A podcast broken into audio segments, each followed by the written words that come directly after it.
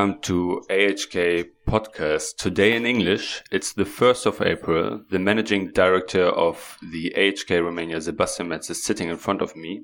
And we have a guest, Mihaela Toada, an administrator public um, of Ilfov County Council. Welcome to both of you. Thank you very much for the invitation. It's a pleasure. Thank you. Thank you. So today we are talking about research and development in Romania. So far, Romania has been considered more of a production location, I would say, from a German perspective. And it's less known for its research and development locations. But there's a movement in the subject. And we are very happy that we could win her, Mrs. Toada, for our podcast today. Of course, we would like to know from you what is um, the Science Park Ilfov is all about and what role you play in it. Uh, okay, thank you very much uh, for inviting us and also for uh, presenting our project. Uh, it's a flagship project for uh, County Ilfov and uh, it's benefiting, let's say, this project from the already experience gained by the um, ELI, the, the famous ELI project, the biggest laser that uh, project that has been financed for the, the last seven years from uh, EU funds under the competitiveness uh, program uh, from uh, finance from the cohesion policy. Uh, probably everybody knows that this this project it's a, a, fundamental research project trying to to achieve a big the, the biggest laser available and it's part of a European network of lasers. Uh, our idea was to start creating around this project a research community. And this is why the County Council Ilfov, to, together with the um, uh, mayor from, of Măgurele, one of our uh, cities, and uh, the uh, National Institute for, uh, for Lasers, started an association back three years ago. And we managed to, to build a community and uh, we have succeeded in uh, reaching uh, almost 22 research uh, institutes. So most of them are already in the platform of Măgurele because uh, the research platform in, in Măgurele it's one of the biggest in, uh, in Romania. also, we have brought together with us two main universities. This is uh, the Polytechnica University, the technical, the flagship university, technical uh, university in Romania, and also the University of Bucharest. Uh, we have moved forward on that, and uh, we have brought also representative for the from the business environment. Our goal will uh, will be to transfer the results of the research, to innovate, and uh, to uh, share those results with the business environment and uh, move from one idea to a product or maybe an innovative service. Uh, this is why at this moment the community of uh, Măgurele Science Park, led at this moment by um, uh, private association, let's say, where the county council is also a member, it's the association Măgurele Science Park, has besides the um, 22 uh, partners from the research environment, uh, also um, 33 partners from the business environment. The main sectors that uh, are uh, targeted by, uh, by these communities relate to, to ICT. Uh, more than 58% of the representative of the business environment in our com- community come from the ICT sector also, we have uh, health, 9%, and uh, other type of services, the rest of 15%. the next step that we have been preparing after uh, creating this uh, this community was to to build a location close to the to the laser and uh, we called it let's say laser valley looking for a Silicon Valley example. Yeah. So uh, we have identified, with the support of the um, uh, mayor in Măgurele, a plot of land very close to, to ELI, where we have started to prepare the Măgurele Science Park. Uh, we are discussing about uh, uh, six uh, hectares of, of land uh, where we are going to, to finance these, uh, these facilities. We will have uh, one innovation center, one uh, tech transfer center, and a museum of science. We want to, to have there a live museum following the examples uh, of existing already worldwide, where we want to, to bring uh, the citizens as close as possible to the research and to, to innovation. At this moment, uh, we have the technical project ready. Uh, we uh, already um, finalized the, um, uh, all the procedure for um, authorization uh, in the spot, and now we are looking, of course, for financing means.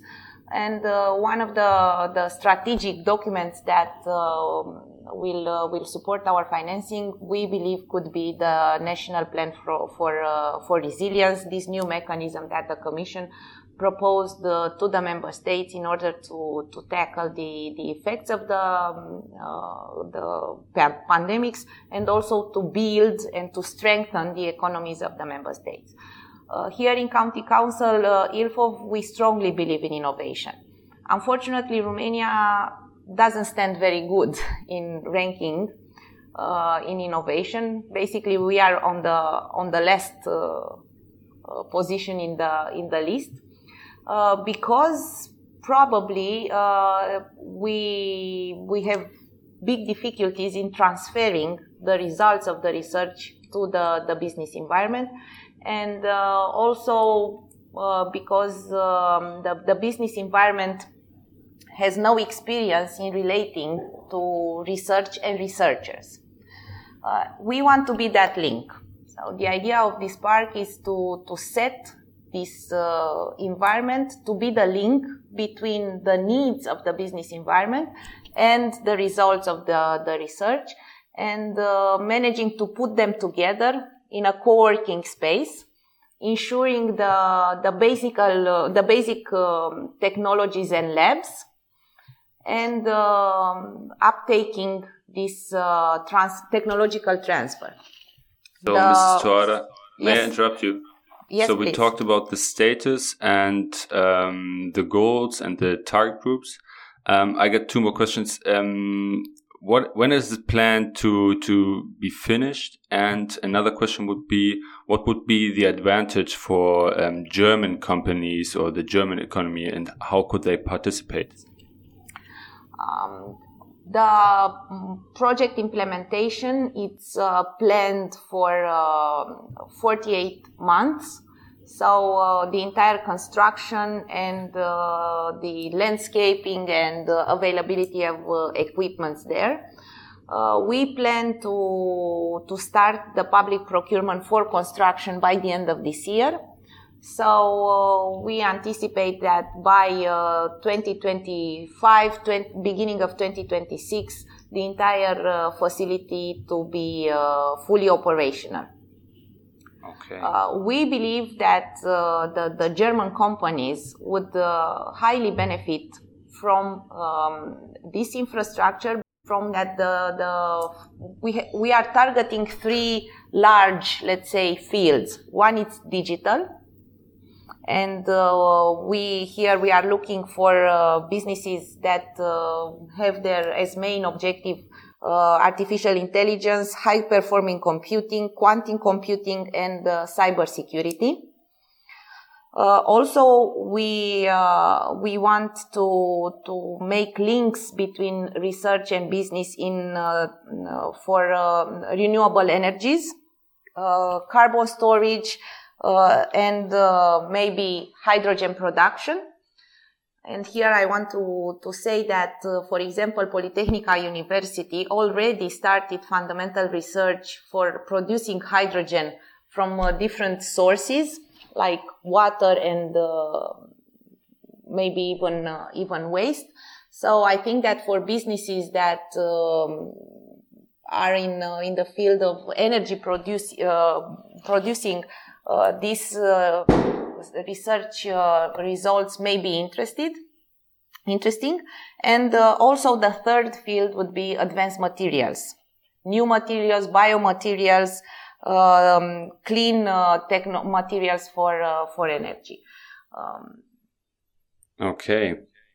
So um, I got one more question for Mr. Metz and uh, one question for you as well. So thank you so far for the insights. Mr. Metz, what is your perception of Romania as a business location? Um, can we say that it's developing from a manufacturing country to business location for more complex so solutions like research and development and then transferring to business? Do you observe any approaches like that in the German economy or companies? And Mrs. Tuada, is there um, is there a national strategic for um, such such such transfer, such shift from uh, manufacturing country to um, research and development uh, country. Mr. Metz, would mm -hmm. you start? Yeah, thank you very much, uh, Mr. Uh, Moritz Metz. Um, yeah, definitely. Uh, first of all, I would like to say that um, AHK Romania has a very good partnership um, with the Ilfov County. We are uh, promoting um, uh, this county council surrounding Bucharest um, on different occasions, um, also in the field of uh, um, professional education. Uh, we are um, cooperating and also for the promotion as an investment uh, location.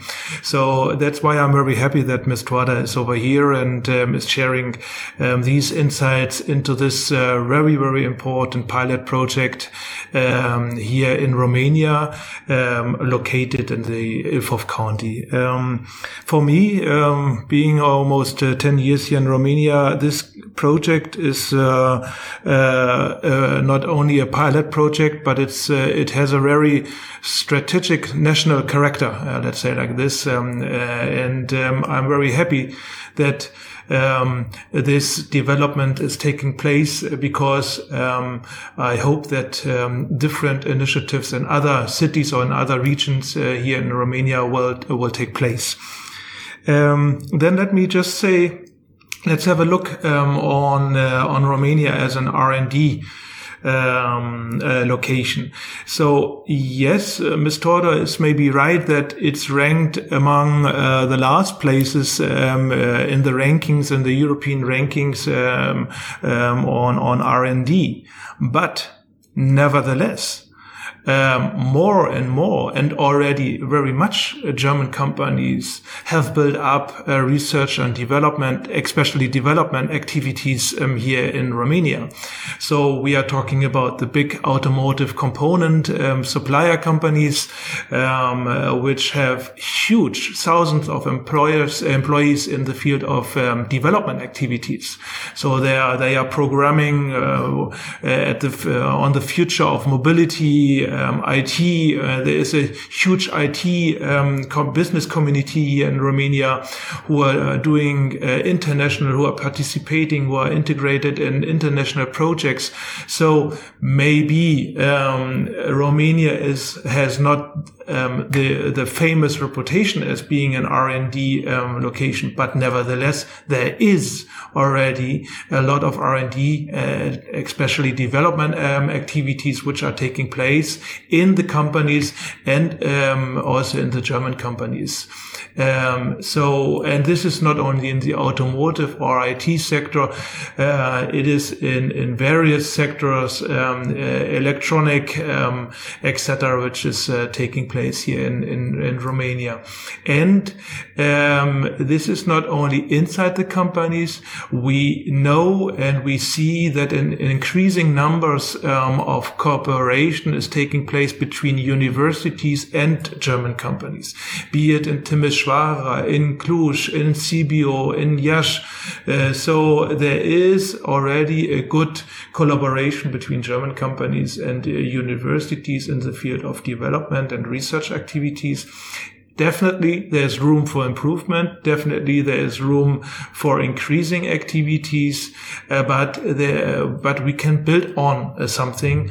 And um, this podcast is also there in order to let's say to distribute this information and to create a little bit appetite uh, to uh, yeah to to to look at Romania um, not only for manufacturing for production um, but also uh, for uh, increasing development and research activities. So um, yeah this um, would be uh, my message for today and Mrs. Strada, how does it look yes. like with the strategic uh, paper for um, such topic?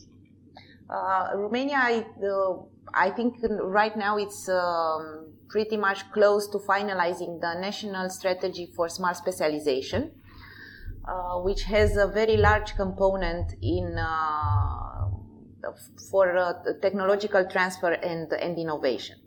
In addition to that, uh, this national framework uh, has dedicated uh, regional smart specialization plans. Each region of Romania, the eight regions, are now developing their smart specialization plans this means that at regional level, um, everybody wants to, to identify the fields where they have an, uh, an advantage uh, in transferring the results of the research and uh, support an economy uh, based on uh, on knowledge.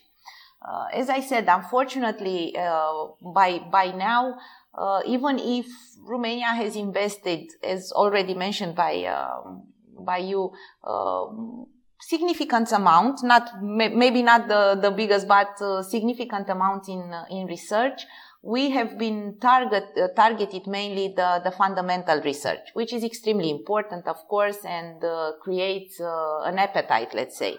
But we somehow failed by uh, by now to to transfer these uh, these results, and uh, this has um, an impact, a big impact on the competitiveness of Romanian SMEs and on the business environment in in Romania.